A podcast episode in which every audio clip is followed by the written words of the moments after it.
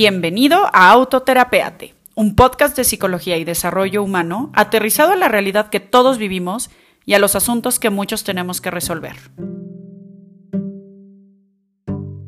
Ya. 5, 4, 3, 2, 1. Amigos, bienvenidos a un episodio más de Autoterapeate Podcast. Yo soy Luga Ballesteros y hoy tenemos una entrevista que me entusiasma mucho porque Sam es una persona preciosa que estábamos haciendo cuentas y tenemos no solo casi 10 años de conocernos, sino casi de no vernos. Entonces, es como todo un, ¿y cómo has estado, verdad? Entonces, estoy, pues nada, la realidad es que... Toda la, vida pasó. Toda, toda. Dos hijas, la vida, tu, tu, tu, carrera, todo. O sea, nada, mucho como catch up que hacer. Y la verdad es que le corrí un poco, le, le corté un poco al catch up antes de, de empezar la, la entrevista porque creo que en el mismo, ¿no? En, en el mismo ponernos al día está la entrevista que quiero hacer hoy. Eh, conocí a Sam hace, hace tiempo en, en Ogilvy, en una agencia de publicidad. Yo estaba dando ahí consultoría y eh, Sam marcó como un estilo de liderazgo femenino bien interesante que tal vez ella no lo, no lo sepa. Hace poquito, jugando con las cartas de Se Regalan Dudas, me salía una por ahí de nombra a alguien que haya cambiado tu vida y que no lo sepa. Y pues, Sam, sorpresa, eh, tú impactaste en mi vida de una manera muy linda porque creo que estábamos en una cultura en ese momento eh, muy masculina, muy argentina eh, incluso, ¿no? En ese momento, como un mood que daba como, pues como toda una orientación organizacional de cierto estilo. Y Sam me pareció que siempre manejó con mucha maestría sus habilidades de firmeza, de límites, de proactividad y siempre siendo esta mujer como muy amable, muy conciliadora, muy entusiasta, con un liderazgo eh, muy aspiracional. Y entonces, pues nada, la estoqueo en redes y eh, hace poquito vi que fue nominada para un premio dentro de publicidad. La, quienes no lo sepan, las agencias de publicidad pues ganan mucho renombre a partir de los premios que reciben. Entonces me parece pues un, una cosa increíble que, que Sam esté ahorita nominada y ya nos contará en ello. Y cuando vi su nominación dije, claro, la voy a invitar porque creo que hay mucho que decir de la vida laboral, de la vida personal, de cómo nos movemos actualmente en este mundo. Y pues nada, vamos a dejar que, que esto fluya y bienvenida a Autoterapia Sam. Gracias, Lura. Eh, qué maravilla, qué maravilla ponerse al día. Y creo que ya entrando en tema, aprovecho porque uno va por la vida haciendo cosas y poniendo el foco donde tus prioridades están y pocas veces tienes la oportunidad de, de, ponerte al día con alguien, no solo para ver cómo te va en tu vida, cómo estás, sino también para ver tu propia historia desde otra perspectiva, ¿no? O sea, a veces no tienes idea de si lo que tú pretendías hacer o si el eco que te imaginabas que se hace a tu alrededor con tu andar toma la forma que tú esperabas o alguna otra, ¿no? Así que me parece que esta plática va a ser muy, muy deliciosa, porque es eso. O sea, me parece que estoy en un momento donde uno reflexiona a partir de todo, ¿no? Eh, cuando te va bien en la vida, cuando estás contando tus bendiciones, tratas de, de reflexionar en qué estoy haciendo bien y qué no se me debe olvidar, porque la vida está hecha de momentos, ¿no? De momentos como este y de otros momentos que no son como este.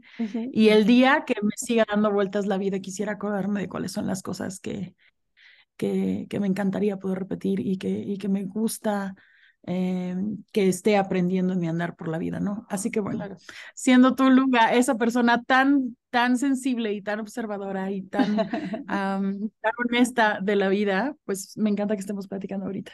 Increíble. Pues muy bien, Sam. Este, no sé si quieres platicarnos un poquito em, de ti, con lo ambigua, vaga, pero tal vez profunda que es la película, la película, ¿eh? la pregunta, que no es la película de tu vida.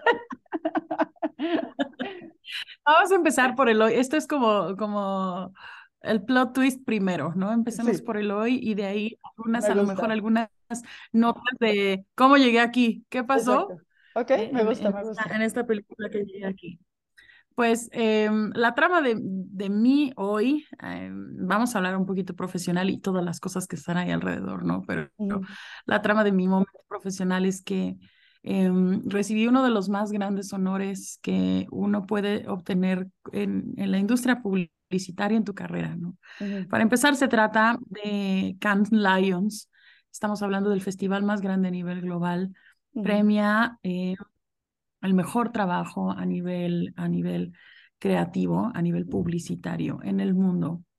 Todas las agencias, todos los mercados del mundo participan y cualquiera que crezca en esta industria desde muy joven trata de no solo aprender de ese de lo que sucede en ese lugar, sino también de, de rifártela para ser parte de ese festival y ganar premios en ese festival. El chiste es que em, llegando a diciembre de 2022, em, recibo un correo con una invitación a ser presidenta de jurado de una de las categorías que va a estar eh, recibiendo trabajo eh, y revisando quiénes serán los mejores baluartes y, representantes de esa categoría en el mundo para el 2023.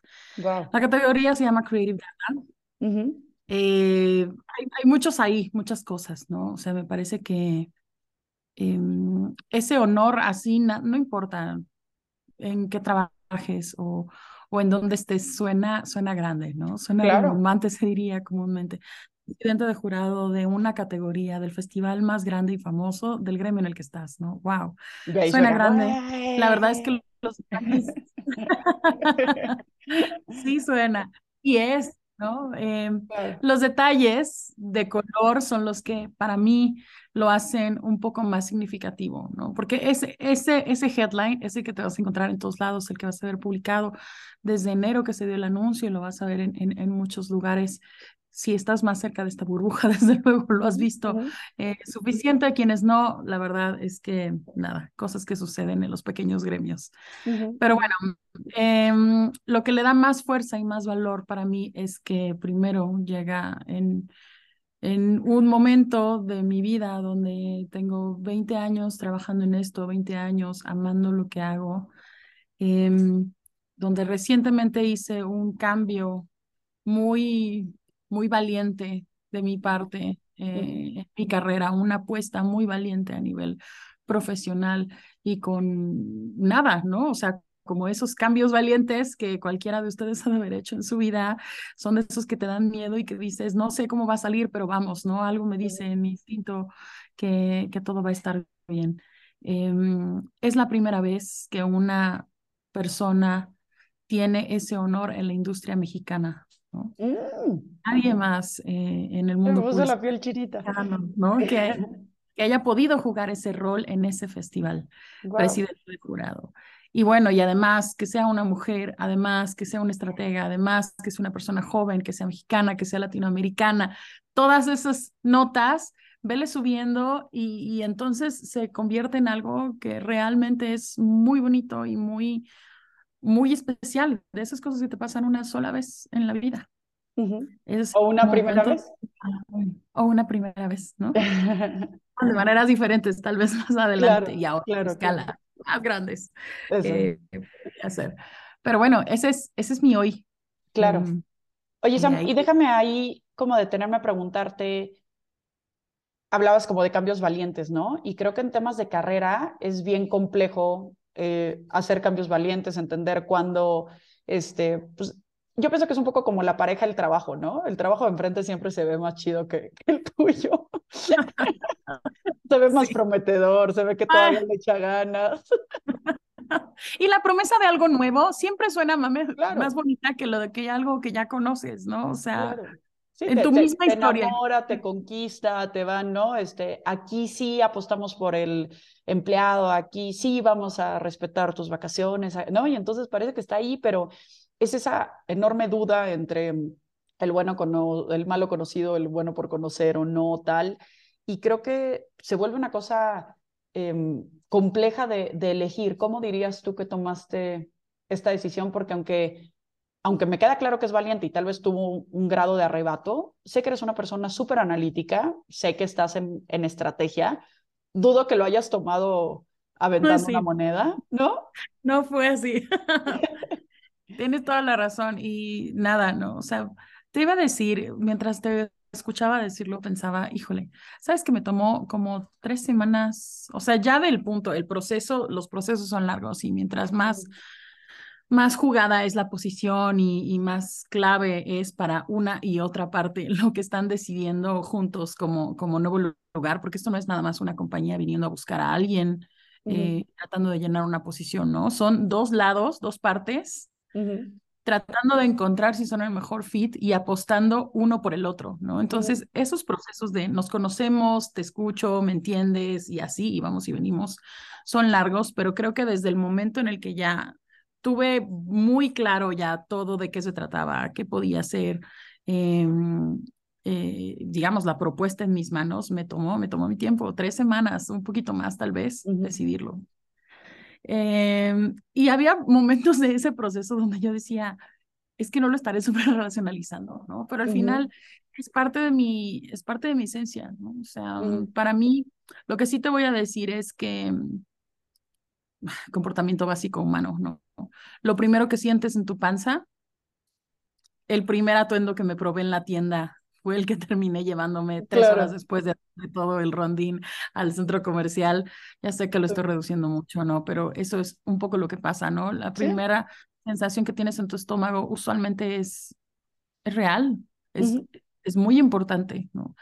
Y hoy que hago la, la revisión hacia atrás de qué pasaba conmigo en ese proceso, pues sí, mi primera corazonada fue súper real, pero yo necesitaba recolectar información, ¿no? Necesitaba saber, eh, precisamente porque me la estaba jugando el todo por el todo. Para mí, este cambio, la compañía a la que llegué se llama Cut, es una, es una network, pero es independiente. ¿No? Entonces, eh, y, y, es una network y está llena de gente talentosa y hacen cosas increíbles, y, pero yo me estaba jugando no él mi siguiente puesto, sino Em, tú me conoces, ¿no? Para quien no me conoce va a sonar súper raro, ¿no? Pero para mí me juego el todo por el todo, ¿no? Yo llego a un lugar no a estar de paso, no a luchar nada más por mi propia carrera profesional y los réditos que eso me va a dar en algún momento determinado y pase de página y vamos al siguiente lugar.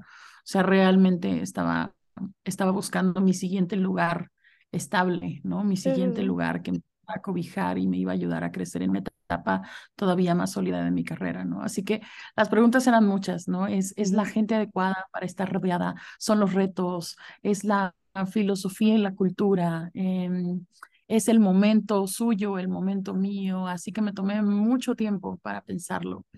Y la verdad es que te cuesta todavía más trabajo cuando estás tomando ese tipo de decisiones parado desde un buen lugar, ¿no? Claro. no estás huyendo de un lugar, cuando estás parado bien, cuando estás con el mejor equipo que podrías tener, que ya te costó un montón de trabajo eh, ayudar a construir, con una relación excelente con tus jefes y, con, y creando liderazgo y crecimiento y cosas y experimentando con proyectos.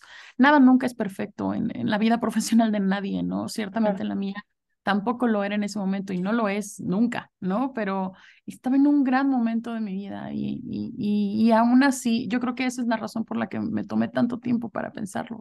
Claro, porque era renunciar a algo que no querías huir de ello, ¿no? No era un, ay, qué bueno que ya me ofrecieron un vaso de agua porque me moría de sed. Es, no tenía ni tantita sed y me ofrecen un té que se ve muy exótico y no sé si, si tomarlo me va a caer mejor o peor de como ya estoy. Y qué difícil tomar una decisión en, de esa manera y más con un perfil de tan profundo compromiso y de, y de llegar a ser raíces y, y carrera, ¿no?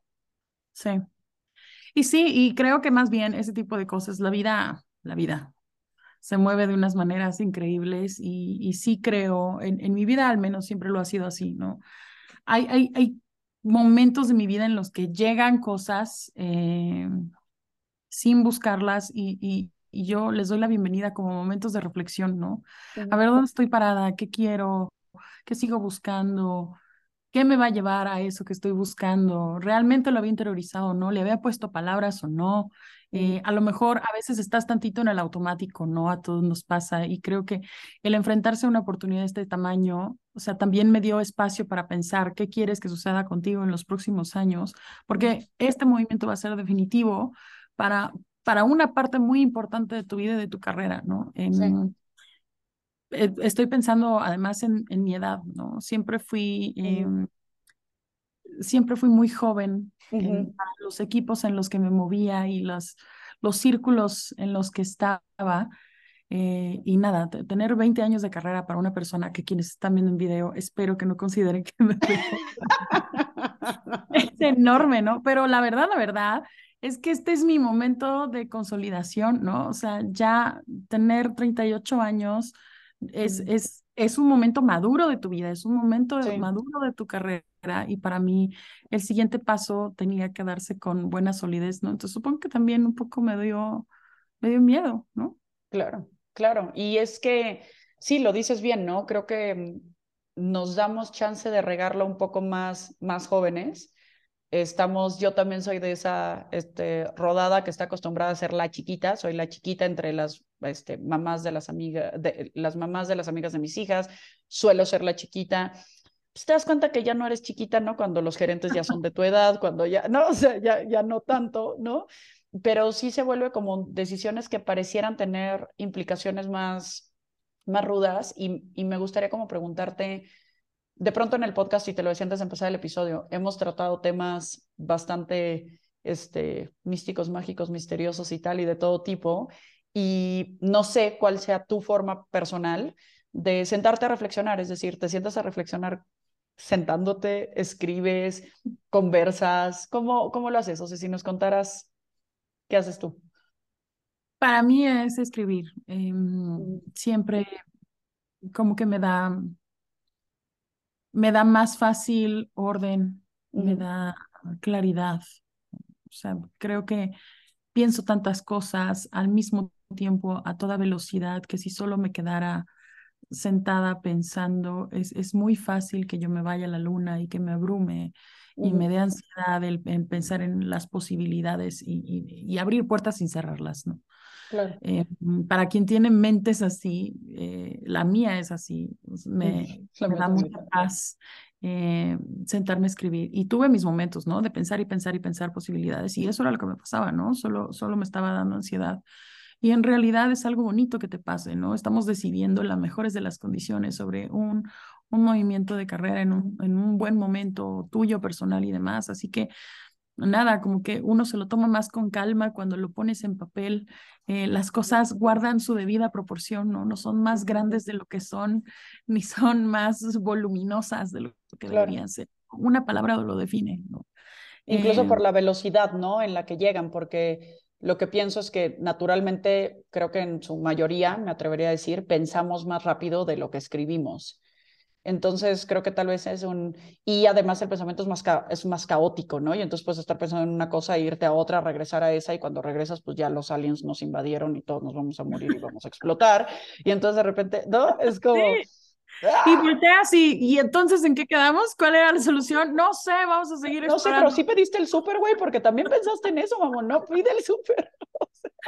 Sí, sí, no, sin duda, no, sin duda. Pero nada, o sea, además siempre he sido súper, em, no soy de ser listas ni nada de eso. No te imagines un pros y cons típico, ¿no? Para mí las cosas funcionan en esquepas y en, y en mapas mentales, no sé cómo explicártelo, ¿no? En, en palabras clave, más que en grandes, grandes diarios y páginas y páginas llenas de reflexiones, ¿no? Para mí una palabra clave en una hoja me ayuda a aterrizar las cosas y es mucho más significativa que tal vez profundizar en, en muchos más párrafos, ¿no? Así que... Más que desmenuzar es sintetizar tu forma de escribir. Sí, sí, sí. No necesito el volumen, eh, necesito encontrar la palabra adecuada, ¿no? O sea, para mí... Em, necesito ponerle nombre a lo que estoy sintiendo, lo que me provoca el momento actual laboral en el que estoy. Necesito ponerle nombre a lo que me provoca el prospecto de lo que podría pasar. ¿Qué, ¿Qué, necesito para hacer esa transición y qué le puede traer a mi vida? Eh, me daría mucha más confusión como que tratar de definirlo en muchas, muchas páginas. Eh, y para mí como que esas, esas síntesis y esos, y esos contrastes muy claros de un lugar a otro me ayudan a, a nada, a conectar mejor con lo que estoy pensando y por qué lo estoy pensando. Está lindo porque es como un poco, ok, a todo este desmadre que traes, ¿qué título le pones? ¿No? O, qué emoción impera, o cuál es la principal duda, o no. Y entonces está padre porque porque no es esta cuestión de me siento a hacer la novela de mi vida, simplemente trato como de concretarlo en algo y veo eso cuando lo evidencio por escrito, cómo, cómo me hace sentir y, y cómo refleja. Y creo que ahorita mientras te escuchaba me detuve a pensar en un mundo laboral del que pues tengo la pequeña idea de que vienes y otra vez siendo joven y otra vez siendo mujer y otra vez estando pues rodeadas, ¿no? De boards directivos, este, y todo eso que están cargadas pues como de un montón de, pues de conceptos, de paradigmas, de limitaciones y demás. ¿Cómo, cómo le has hecho tú para crecer en, en, en este mundo y no solo para crecerlo desde los que te podemos rodear, que podemos dar fe y legalidad de ello, sino ya hay un organismo internacional picudísimo que te, que te ha reconocido. Sé que, sé que eres una persona bien humilde y que, y que tienes los pies muy en la tierra y de verdad me, es parte de lo que me lleva a traerte aquí, pero me encantaría que, que, en esta voz que puedes tener ahora a otras mujeres que nos pueden escuchar, porque tenemos un público principalmente de mujeres, porque pues desarrollo humano, ¿verdad? Habrá ahí los hombrecillos que nos escuchan y son muy bienvenidos, ¿no? Pero ¿cómo, cómo lo has vivido tú? ¿Qué te, qué te ha ayudado a sortear las dificultades de esos contextos laborales y a irte posicionando? Lo primero yo creo que es eh, el aprendizaje. O sea, me parece que todo es una oportunidad de aprendizaje, una conversación, un, un conflicto, un impasse, si quieres, incluso también, ¿no? Eh, yo me acuerdo que desde muy chica, o sea, nada, para empezar, yo llegué a este mundo, a la publicidad, por mera casualidad, ¿no? no eh, que no te dé vergüenza admitir allá afuera que no la tenías clara desde el minuto uno y tal vez ni siquiera el minuto treinta, ¿no? Lo tenías clara. Ese era mi caso, ¿no? Yo no tenía claro nada y llegué por pura casualidad a este mundo. Y creo que desde los, los primeras eh, y justo llegué, perdón, eh, me voy a regresar ejerciendo este, este papel de estratega, ¿no? De planner en agencia y era una simple prueba y era muy chavita. Me dijeron, bueno, velo a ver si, pruébalo a ver si te gusta y si no, siempre hay chance de encontrar alguna otra cosa que te guste y en esa desarrollarte, aunque sea temporal, ¿no? Y no solo no tuve que buscar, sino no fue temporal pero me acuerdo que las primeras cosas que me tocaba hacer al, ser becaria en una compañía era observar, ¿no? Antes de acelerarte a hacer, a proponer, a mover, lo que sea que alguien te esté pidiendo, hay una, hay una gran enseñanza en ser un observador del mundo, ¿no? El ver el ritmo, el ritmo que tienen todos, como la energía que pone cada quien en una junta, en una conversación, en una discusión.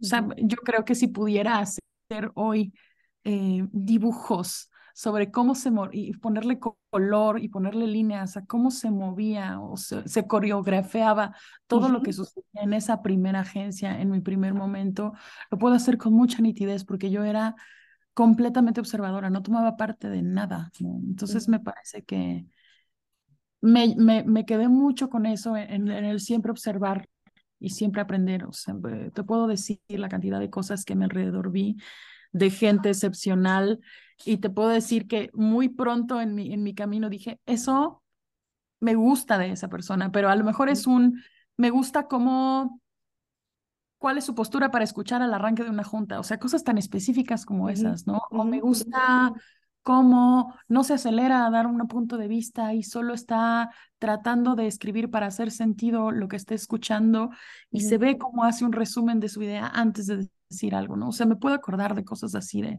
así de sencillas. Entonces siento que mi vida fue, mi vida laboral fue la de un ser que ve maravillado todo lo que está a su alrededor y le encanta aprender y le, y le encantó absorber eso y también nunca tuvo reparo en decir, oye, eso me gusta de ti, ¿no? Oye, eso me encanta, oye, eso estoy aprendiendo de lo que tú haces.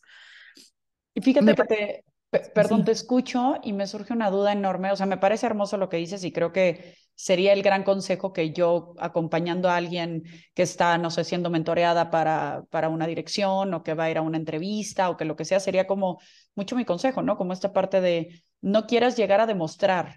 Y si soy abiertamente vulnerable, creo que yo busco demostrar muy seguido. Hoy en la mañana tuve una sesión de terapia en donde hablábamos de ese reto de qué difícil es como esperar que simplemente la gente nos vaya valorando o no, ¿no? O sea, como que queremos llegar a agregar valor de pronto, ¿no? No sé si es un tema de perfil, de personalidad, de, este, de astrología, no tengo idea de dónde venga, pero siento que hay cosas que, ¿no? Dicen por ahí que las cosas no se, no se dicen, se hacen, porque cuando se hacen se dicen solas, dice Woody Allen, ¿no? y, y, me gusta porque es una parte como muy de, no es siempre necesario cacarear el, el, huevo o querer hacer así como de, ay, yo opino en la junta, ay, yo, ¿no? ¿Te ha pasado esta parte? O sea, como el querer demostrar. siempre.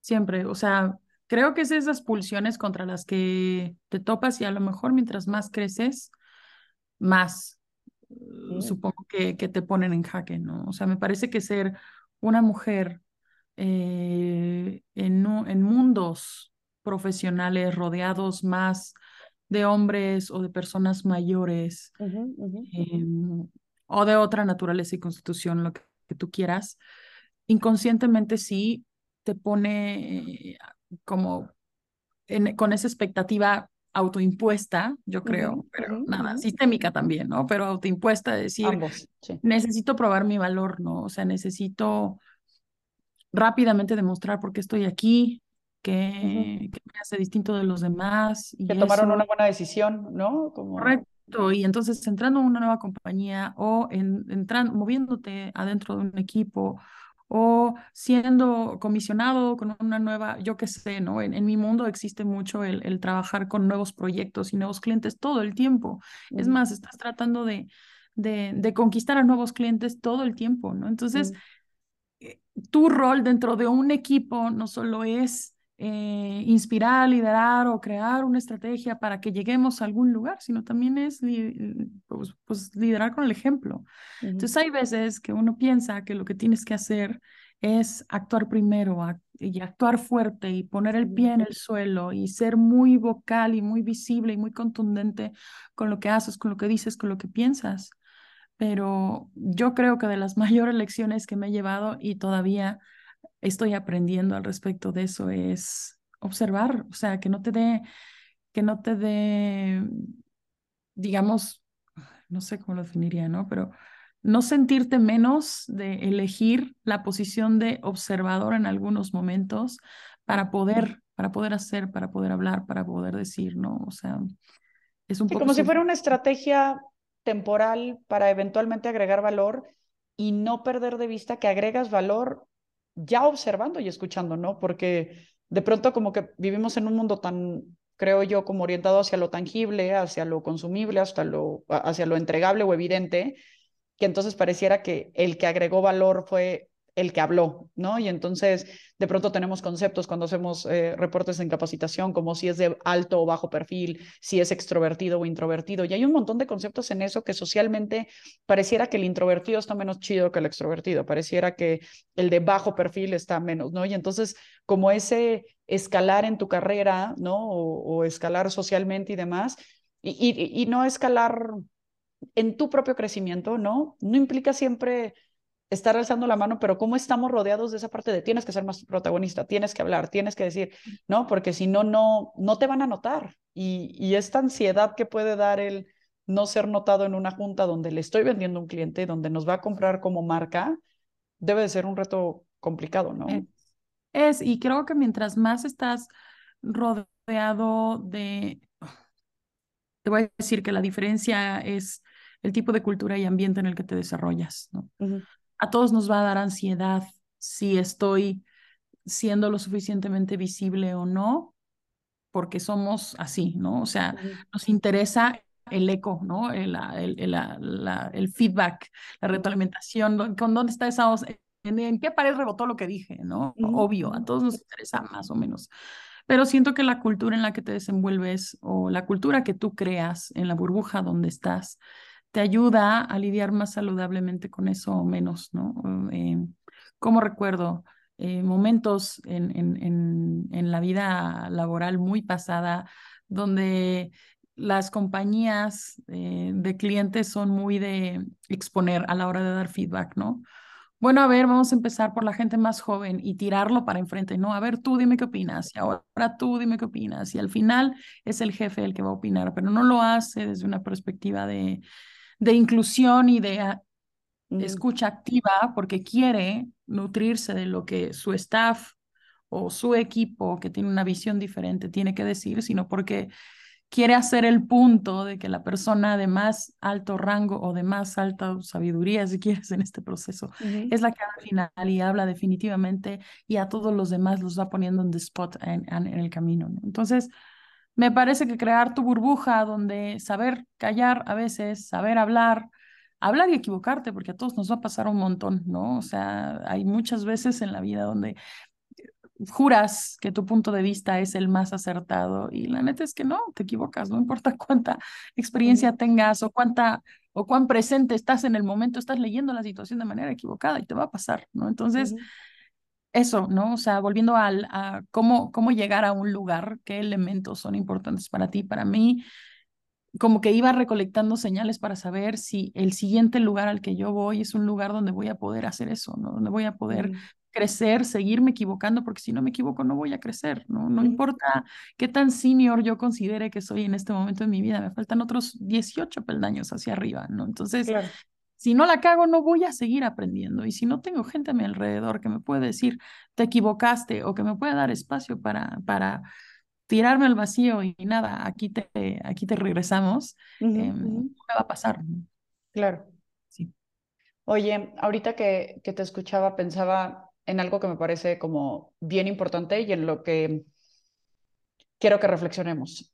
Me pareces una persona, como hace un rato decía, altamente humilde, humilde desde esta parte como de aceptar un feedback, de aceptar me equivoco, de aceptar estoy creciendo, estoy en aprendizaje, pero de alguna manera te has plantado con seguridad frente a la vida laboral donde estás, donde estás, ¿no? O sea, y creo que es una mancuerna bien chida porque de pronto eh, nos cargamos hacia esa humildad en donde no, yo siempre aprendo, no, yo siempre crezco, no, yo siempre aprendo, no, y entonces tal vez nos cuesta trabajo como decir, esto soy yo y esto valgo y, y, y este, soy, esto este proyecto le entro y tú no me vas a hablar así porque una cosa es equivocarme, ¿no? O sea, supongo que hay momentos en donde la vida te ha puesto, porque te he visto, pero quiero que nos los cuentes, a, a poner como cierto límite con alguien que ya se le está pasando y que ya no es una retro, sino que ya es una humillación, que ya trae otro, otro fin, que como que ¿Qué nos puedes decir de eso? ¿De dónde sacar ese, ese valor o ese camino o esa forma para, pues, para tratar de plantarte frente a estas situaciones que, pues laboralmente hablando, son complejas, ¿no? Y se nos ponen a la orden del día todo el tiempo retando,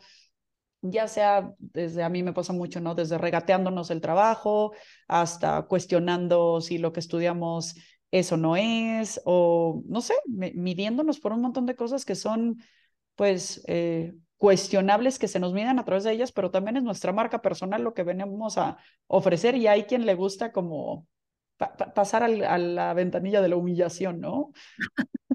y, y, yo no sé si lo hacen consciente o inconsciente, ¿no? Espero, no importa, lo hacen igual, ¿no? Pero, no sé, para mí lo primero es, incluso un paso antes, creo que em, cuando eres más joven, te cuestionas mucho el decir, estoy leyendo mal la situación, realmente fue una grosería para mí o estoy sobre reaccionando, ¿no? Realmente está siendo pasivo o pasiva agresiva o yo no estoy entendiendo bien, ¿no? Siento que ese tipo de cuestionamientos te los haces mucho mientras vas creciendo y hay veces que solita te apagas, ¿no? O sea, apagas tu instinto y dices, no, no, no, yo estoy Exageré. Más, ¿no? Exageré. Estoy sensible. No voy a nada, ¿no? O sea, lo estoy sacando de proporción. Puedo recordar algunos buenos momentos en mi vida, en mi vida, sobre todo más joven, callando esa voz mía, ¿no? O sea, me parece que lo primero que, que, me va ocurriendo mientras más crezco es que le hago más caso a esa voz, ¿no? El de, eh, eh, eh, si te está provocando algo en el estómago es porque es porque es real, ¿no? Es porque o en el tono o en la forma o en lo que se está diciendo hay algo que no funciona bien, ¿no? O sea, supongo que lo siguiente que me importa es cuál es la intención, ¿no? O sea, no por no me interesa leer ah, y tratar de entender el cerebro de la otra persona porque eso nunca va a pasar, ¿no? Pero eh, ¿Qué podría estar queriendo sacar de esta situación con ese comentario? ¿Quiere desacreditar el trabajo de todo un equipo o quiere desacreditar mis credenciales o quiere distraer la atención de lo importante eh, porque no se siente, yo qué sé, ¿no? Capaz de hablar de lo importante que es, ¿no? O sea, y, y este tipo de cosas pasan muy rápido, ¿no? Pero sobre todo para poder reaccionar de manera proporcional a, lo que mi cerebro y mi instinto me dicen, sí es un ejercicio que usualmente hago, ¿no?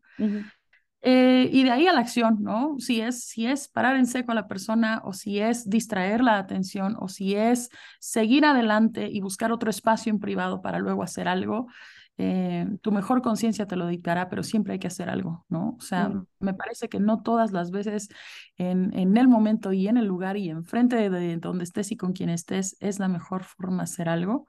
Claro. Pero siempre hay que hacer algo, sin duda, ¿no? Y me parece que de las cosas que yo, a mí más me vas a encontrar haciendo. Soy de esas personas que soy pésima multitasker, pésima, ¿no? En la escala de productividad de los seres humanos en la vida corporativa de hoy, a mí me vas a encontrar nunca hasta arriba.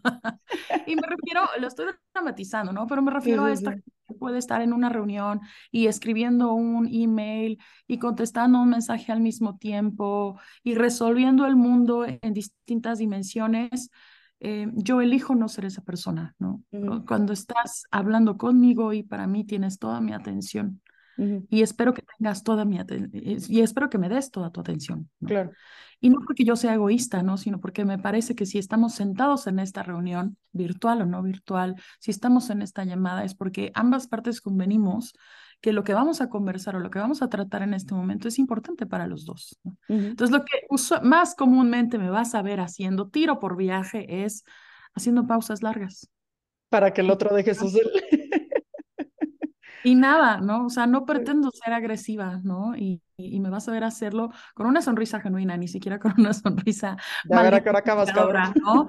Con una, con una sonrisa genuina, pero prefiero eso, ¿no? Prefiero darte el espacio eh, porque me gusta defender lo que, lo que todo un equipo pelea para trabajar y, deja el alma para hacer, ¿no? Además, el producto de lo que yo hago en la industria publicitaria es muy de nuestro cerebro y nuestra panza, ¿no? Es un intangible.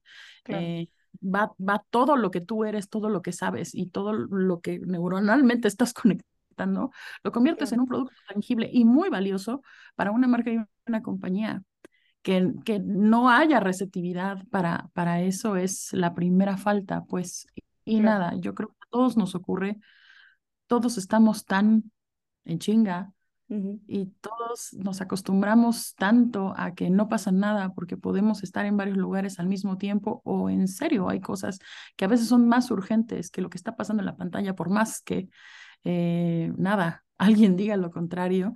Y está bien, ¿no? Pero me parece que como humanos aprendemos a, que, a, parar el pie y sobre todo a defender el valor de lo que tengo que decir. Claro. Recuerdo alguna vez me tocó dar una presentación en, a alguien, ni te voy a dar más detalles, ¿no? Pero esta era una persona en alguna instancia de gobierno, en alguna instancia judicial del gobierno. Y resulta que mm, em, éramos tres presentadores, dos hombres, una mujer, yo.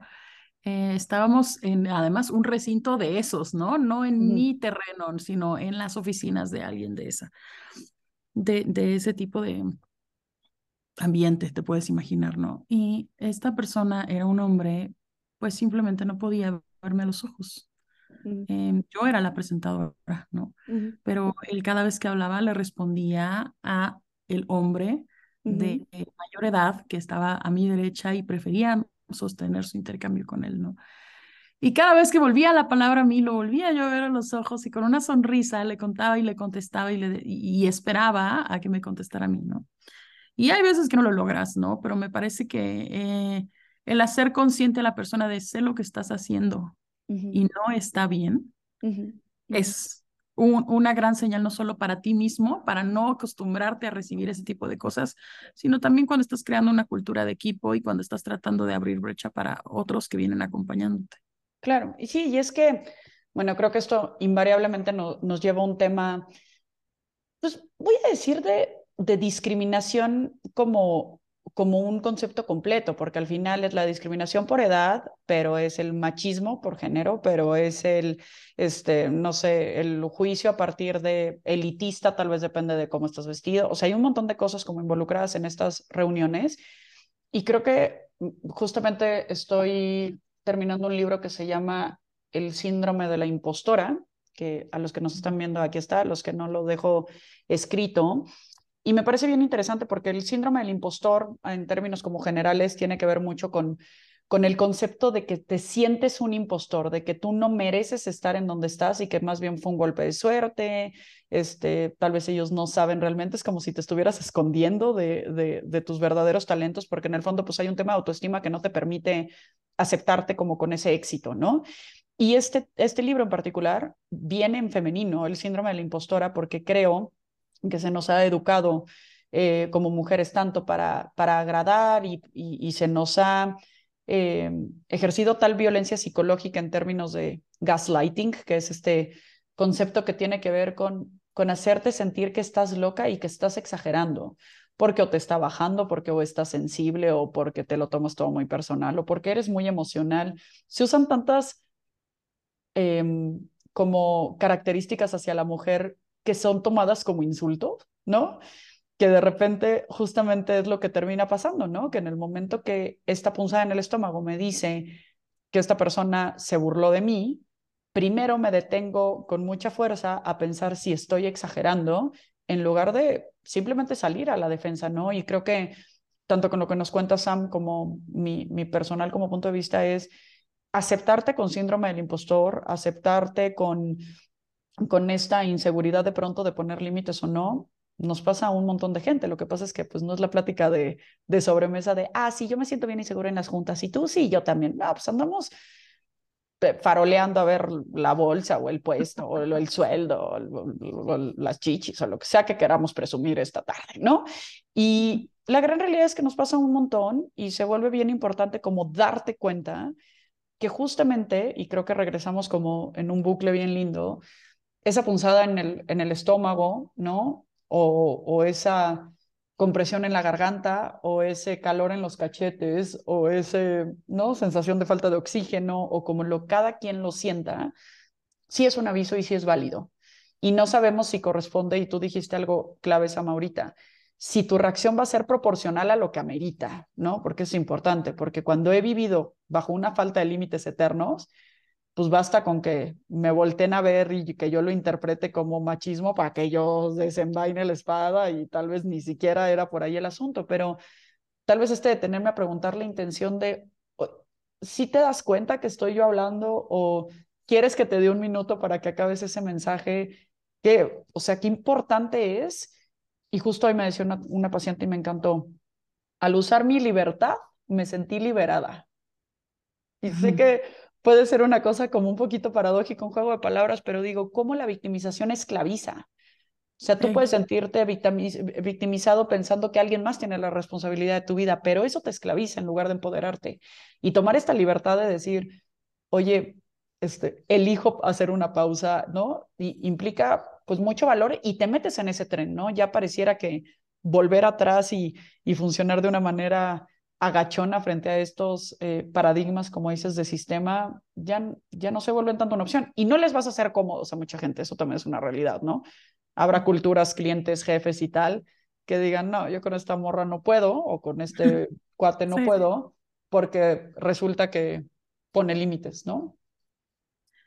Y sí, pero me parece que aquí lo hermoso también es que todo crece cuando tu gente te respalda. ¿no? Eh, o sea, cuando no eres uno solo y sistemáticamente la gente que viene al lado tuyo o alrededor tuyo como que valida esas actitudes y también las comparten y las defienden, entonces no hay para dónde hacerse, ¿no? O sea, cada vez le dejas menos espacio a que la cultura dominante sea la de la o discriminación o eh, eh, cuestionamiento sin bases o lo que tú quieras, ¿no? El machismo, ponle el nombre que quieras. Entonces me parece que es eso, ¿no? El, y es más, a lo mejor también va de, de, de, conversarlo, ¿no? O sea, creo que hay cosas que no conversamos lo suficiente.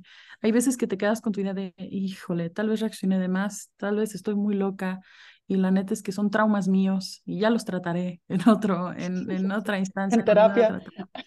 Pero en realidad, ¿qué pasa si en, lo conversas con la gente con la que estabas en esa reunión y, hey, les pareció también que esto y esto? Eh, mm, no sé, ¿no? O sea, creo que uno va creando, tenemos, esto es parte de, la filosofía de Gat, pero, y, y, para mí resuena muy bien. Ya no solo se trata, hay un punto donde ya no solo se trata de tu instinto como individuo, sino del instinto colectivo.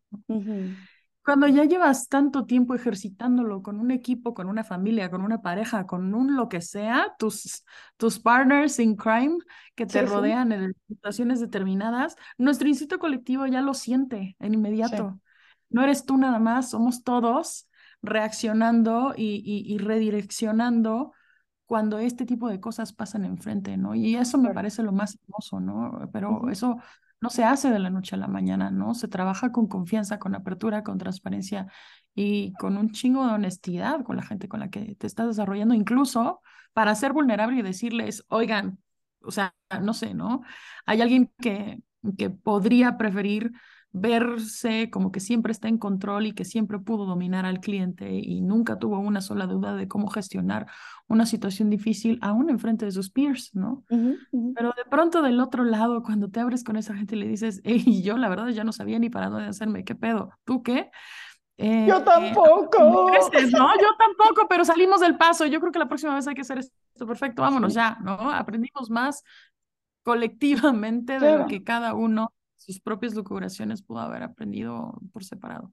Eso nos pasa cañón. Fíjate que una, como una frase de apertura que generó en cuando alguien empieza a tomar terapia coaching conmigo o eventualmente cuando me quieren contar algo y la andan así, ya sabes de que, híjole, ¿cómo te explico esto? Le digo, no eres ni la mejor ni la peor historia que me vas a contar y probablemente si me la cuentas te enteras que, que nos pasa mucho y que no hay rollo, ¿no? Incluso es una forma mía de acompañar a la gente de no ponerme en este lugar de el, el, psicólogo y el paciente y tal, sino de pronto incluso con una anécdota decir esto pasa y, y, cómo, y cómo se maneja, ¿no? Y me parece una parte bien chida de, de tratarnos como personas y no en, en esta jerarquización que ya la vida nos, nos la regala, pero bueno, en cada cucharada de, de vida, ¿no? Y, y, creo que para cerrar un poquito con, con este episodio, Sam, me gustaría preguntarte algo. Hemos hablado mucho de, de chamba y demás, pero creo que tienes un discurso, me voy a atrever a ponerle la etiqueta budista, eh, natural, orgánico, ¿no? Este, como de mucha presencia, de mucha cercanía, de mucho desarrollo humano, de esta parte como de un sentido de otredad, de mirada, de atención, de, ¿no? Y pues nada, pensamos que si me detengo a pensar tal vez en algunos clichés de que trabajas en publicidad, de que eres eh, millennial, de que yo qué sé, de repente parecería como, órale, qué reto con ello lograr tener ese temple, porque pues la vida naturalmente nos va llevando en una vorágine probablemente hacia otro lado, ¿no? Que tus buenas prácticas personales para, para ser quien eres, o sea, ¿cómo, cómo lo refuerzas, cómo lo acompañas o, o de dónde surge esta filosofía de vida tuya? Eh, no sé, a lo mejor, y depende del hilo que jales hasta dónde llegas, ¿no? Pero lo más lejos que en tres segundos puedo llegar con ese hilo tiene que ver con mi casa. Pienso en, yo soy una de cuatro hermanos. Eh, Los padres crecimos en un hogar donde éramos seis, ¿no? Era un lugar pequeño, pequeño, pequeño, ¿no? Y ya sabes que ahí no es una opción, ¿no? El compartir los espacios y, y las cosas y lo básico es como, pues nada, fundamental para cómo te desenvuelves en tu vida.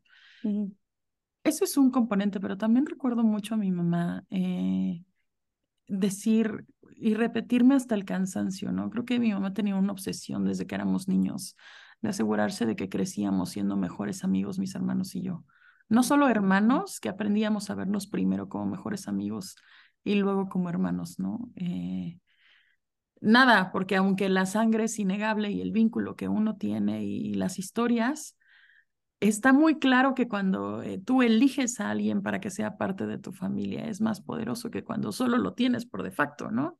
Y entonces es como la confirmación, ¿no? Cuando la gente que está alrededor tuyo ya la confirmaste que sí la quieres al lado tuyo, pero por tu propia comisión, no te la impusieron tus papás, sino simplemente son seres a los que amas y con los que quieres crecer y defender tu vínculo por el resto de tus días. O sea, me parece que esa es la semilla que creo que para mí como que sembró el asunto de la otra edad, ¿no? El, el, no eres tú, no puedes ser completamente egoísta en este camino, defiende tu camino, piensa en cuál es tu camino, medítalo un montón y nada. Yo creo que más bien lo que yo crecí teniendo más el asunto de la otredad y de cómo ser una buena team player y un buen componente para toda esa maquinaria que, que tenía que funcionar bien armoniosamente en esa en ese pequeño espacio si nos vamos a lo físico. Y creo que más bien cuando empecé a crecer, las lecciones venían para defender mi individualidad, ¿no? Para saber que eso se tenía que balancear con una persona que puede poner límites, que puede saber qué le gusta y qué no le gusta, que eso puede no coincidir con, con, con lo normal o no común y que estaba bien, ¿no? Hacer los pasos con eso y que no me diera ansiedad y que no me diera nada, segundos pensamientos. Yo creo que hoy todavía trabajo en eso, ¿no? Entonces, me parece que ese es el hilo, el hilo de donde yo puedo. Em, yo creo que en mi vida, cuando tú me preguntabas, voy a regresar al principio, ¿por qué has crecido tanto? Yo considero que he crecido un montón. Un montón. Eh, no lo he hecho sola, ¿no? O sea, esa es la segunda parte de mi respuesta, porque en serio siempre ha tenido, además de tener grandes maestros a quienes aprenderles solo con verlos o solo con, con, con admirarlos, he creado vínculos con personas increíbles que con completa, completa eh, honestidad y sin ninguna agenda no solo me, me han ayudado a crecer, sino que he podido ayudarlos a crecer, ¿no? O sea, han puesto su carrera en mis manos y yo, mi carrera y a veces también una fracción de mi vida personal en las de esas personas, ¿no? Entonces, para mí es esto, ¿no? O sea, en cualquier lugar donde yo he estado y conforme he ido forjando mis retos profesionales, te puedo contar la de ocho humanos o diez humanos o veinte humanos que estuvieron relacionados con ese logro, ¿no? Y me parece que hoy eh, ese efecto mariposa de, de, yo estaba acá minding my own business y haciendo mis cosas y trabajando un montón y nunca en mi vida, porque eso te lo voy a decir, yo, mi meta nunca fue llegar a ser jurado, mucho menos presidente de jurado en, en Cannes. Mis metas son otras, ¿no? O sea, que, que no tenían que ver con eso, sino con trabajar, con dejar un legado, con hacer cosas. Esa no estaba en mi lista, pero me parece que cuando, cuando la, tu andar por esta vida te ha probado que, darlo todo por la gente y esa gente darlo todo por ti, siempre va a generar una ola expansiva como muy, muy virtuosa. Eso es lo que pasa, ¿no? El, alguien le dijo a alguien más que estaba bueno que me consideraran para ponerme en la lista, alguien más le dijo a esa otro, alguien más, todas gentes, todas personas con las que yo ni siquiera tengo una relación cercana, ¿no? Pero se crea la ola expansiva. Y esa segunda, tercera, cuarta, quinta persona dijo, sí, está bien, vamos, ok, se manda. Y llegó al escritorio adecuado y en el escritorio adecuado esa última persona que no tiene ya nada que ver conmigo ni ningún lazo rastreable leyó los facts y dijo me parece bien, ¿no? Pero antes de que la historia se redujera a facts, hay un montón de olas de humanos que dicen yo sé quién es esta chica y sé cómo trabaja y cómo piensa y sé cómo hace las cosas y yo quiero pensar que cuando la gente juzga mi trabajo no está hablando nada más de mi trabajo como estratega, sino de mi, mis formas, de, mi de la vida, de, de, de, cómo creo equipos, de cómo pienso, de cómo porto una compañía y demás, ¿no? Y, eso me parece todavía más grande. Así que, pues nada, supongo que sí soy una eterna creyente de que hacer bien te regresa cosas. Siempre es ser... A mí en mi vida he sido egoísta, he sido soberbia y he sido miedosa en muchos momentos de mi vida, ¿no? Pero he ganado más y he crecido más de todas las otras veces donde no he sido eso y he elegido ser valiente, transparente, vulnerable y más, más colaborativa, ¿no? Así que sí, no, sí soy, o sea, si tú lo ves adentro de mi familia, la gente dirá, híjole, ¿no? A veces hasta te pasas, te pasas de, de, de bien pensada por el universo, ¿no? De bien pensada de esperar lo mejor de las personas. Pero la verdad es que también eso es lo que me ayudó a ser la estratega que hoy soy, como sea que yo sea, ¿no? O sea, el, darle el beneficio de la duda a la gente, al mundo y a, y a que siempre hay algo mejor a la vuelta de la esquina es lo que me hace confiar en que las posibilidades, o para mí, o para mi carrera, o para mi persona, o para las marcas, o mis proyectos, o lo que sea, siempre pueden ser mejores y siempre pueden ser más grandes. Así que... Claro.